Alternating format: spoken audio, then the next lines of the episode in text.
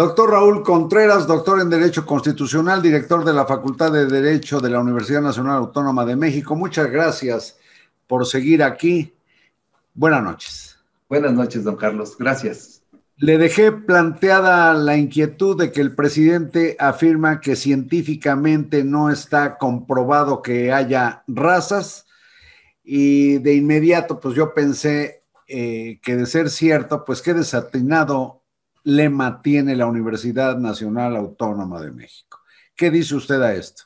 Bueno, a ver, yo no soy científico que se dedique a la biología, pero eh, es la clasificación que hace eh, la ciencia, pues de las eh, diferencias biológicas que hay entre los caracteres que, tienen los seres humanos, este, si, son caucásicos, si son este, negros, este, si son indígenas, y de alguna manera es una clasificación. A, mí lo que me gusta hablar cuando, cuando invocamos el lema de Vasconcelos de por mi raza hablar al espíritu, que lo que se trataba de crear era precisamente una unidad nacional, que, que todavía había resabios pues de, de, la guerra de independencia, todavía había discriminación. Hay que recordar que por ahí de 1920 eh, éramos más o menos unos 17 millones de mexicanos y el 90% eran alfabeta. Y, finalmente también hay que recordar que hasta que la constitución de 17 lo estableció,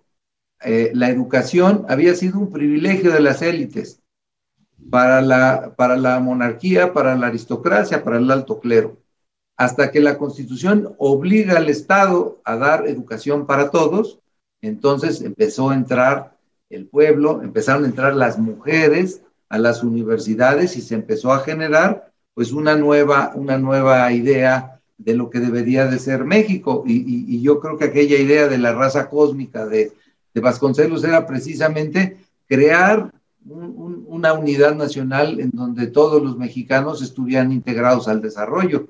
Además, también creo que tiene sentido recordar que fue un rector que fue eh, pues eh, uno de los, de los coautores del Partido Acción Nacional, eh, el licenciado Gómez Morín, quien consiguió la, durante su gestión, la universidad consiguió su autonomía y se fortaleció mucho la libertad de cátedra, que da sentido al nombre propio de cualquier universidad, que es lo universal de su búsqueda de, e impartición de conocimiento, ¿no?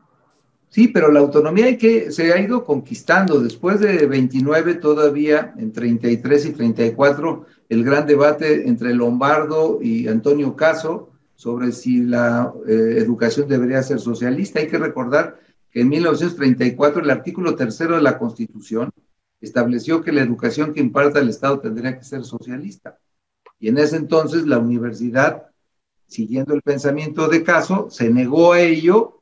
El director de la facultad era Rodolfo Brito y este, empezó a generar este, una resistencia al pensamiento único que este, terminó pues en, en serias dificultades con el gobierno, le quitaron el presupuesto, este, se creó en ese entonces el, Instituto Politécnico Nacional y la Casa de España, que hoy es el Colegio de México, y, hasta este, que regresó eh, el artículo tercero a que la educación tendría que ser este, libre y universal en, la administración de Ávila Camacho, volvió. Y luego, bueno, pues hay que recordar las, las diferencias que había entre Barrosierra y, y Díaz Ordaz, y luego los intentos este, de, imponer cuotas en la universidad que se fueron resistiendo. Entonces, esta es una universidad que ha ido ganando estos espacios de autonomía y de libertad de cátedra, pues a través de, muchas luchas sociales.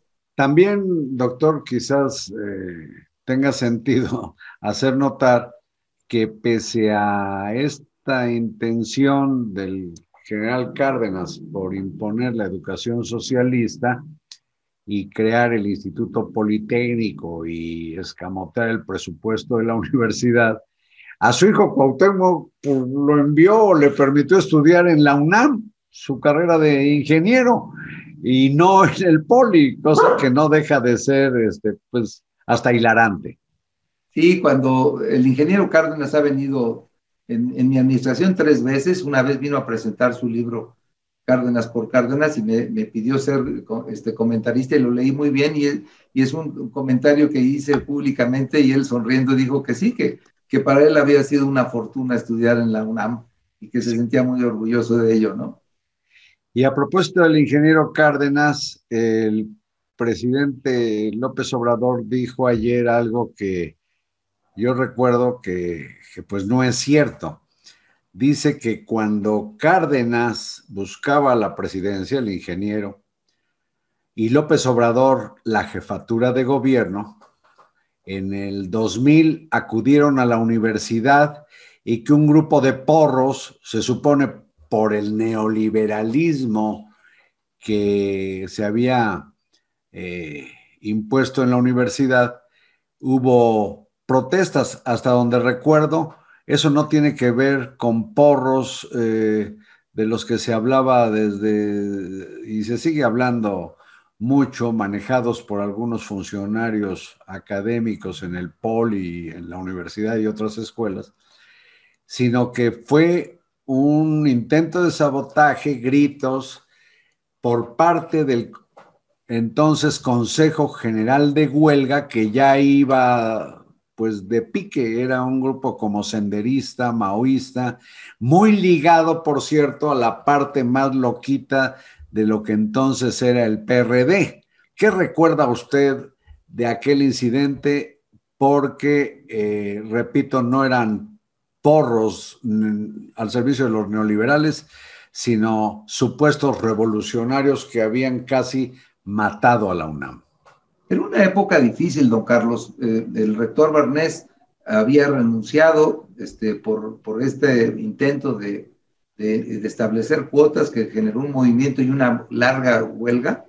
Y, entiendo y recuerdo que era durante las campañas electorales. Ahora, eh, el rector Enrique Graue ha sido muy cuidadoso de que la universidad no sea escenario de campañas políticas. Entonces, en ese entonces acabábamos de, salir de una huelga de muchos meses, estaban mucha gente enojada porque... Casi un año, fueron 11 meses. Sí, estaban muchos enojados porque había entrado la policía a tomar las instalaciones y habíamos estado en, en, eh, eh, cuestiones presenciales y en ese, en ese eh, ambiente, quizás se dio esta cosa, pero yo recuerdo, por ejemplo, en 2011, en el auditorio Narciso Basols, cuando era director Leonardo Lomelí, yo hice el secretario general, este, el, licenciado López Obrador vino a presentar un libro.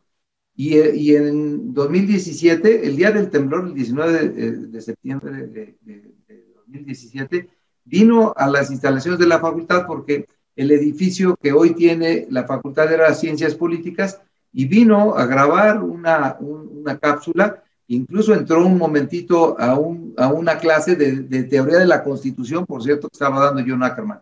Y John Ackerman, normales, pareja, esposo de Herendira Sandoval, que fue secretaria de la Función Pública en el gobierno del licenciado López Obrador y lo invitó a dar, a dar una plática en su grupo. Y ahí no salieron porros, no salieron porros a protestar por su visita. No, este, ahora hemos tratado de generar un ambiente donde todo mundo puede entrar y pueda venir a decir lo que tenga que decir y que no sean impedidos o interrumpidos, sino que, es, que exista precisamente tolerancia, diversidad y que haya debate de ideas, porque pues si, si no dejamos que alguien hable, ¿cómo podemos saber qué es lo que viene a proponer o qué es lo que piensa? Entonces, este es el ambiente que está viviendo la universidad en estos momentos y en esta facultad.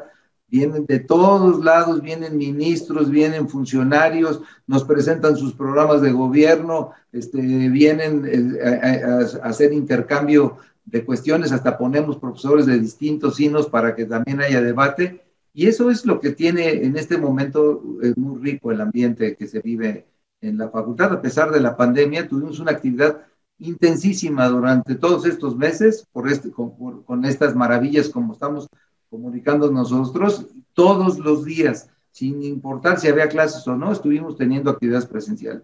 Bueno, y es eh, la facultad que usted dirige, eh, pues una entre muchas de la universidad de la que egresaron piezas importantes o personas clave de, del movimiento que encabeza López Obrador, como pues, la secretaria del Trabajo, la señora alcalde, como como Claudia Sheinbaum, que es eh, eh, jefa de gobierno de, de la capital.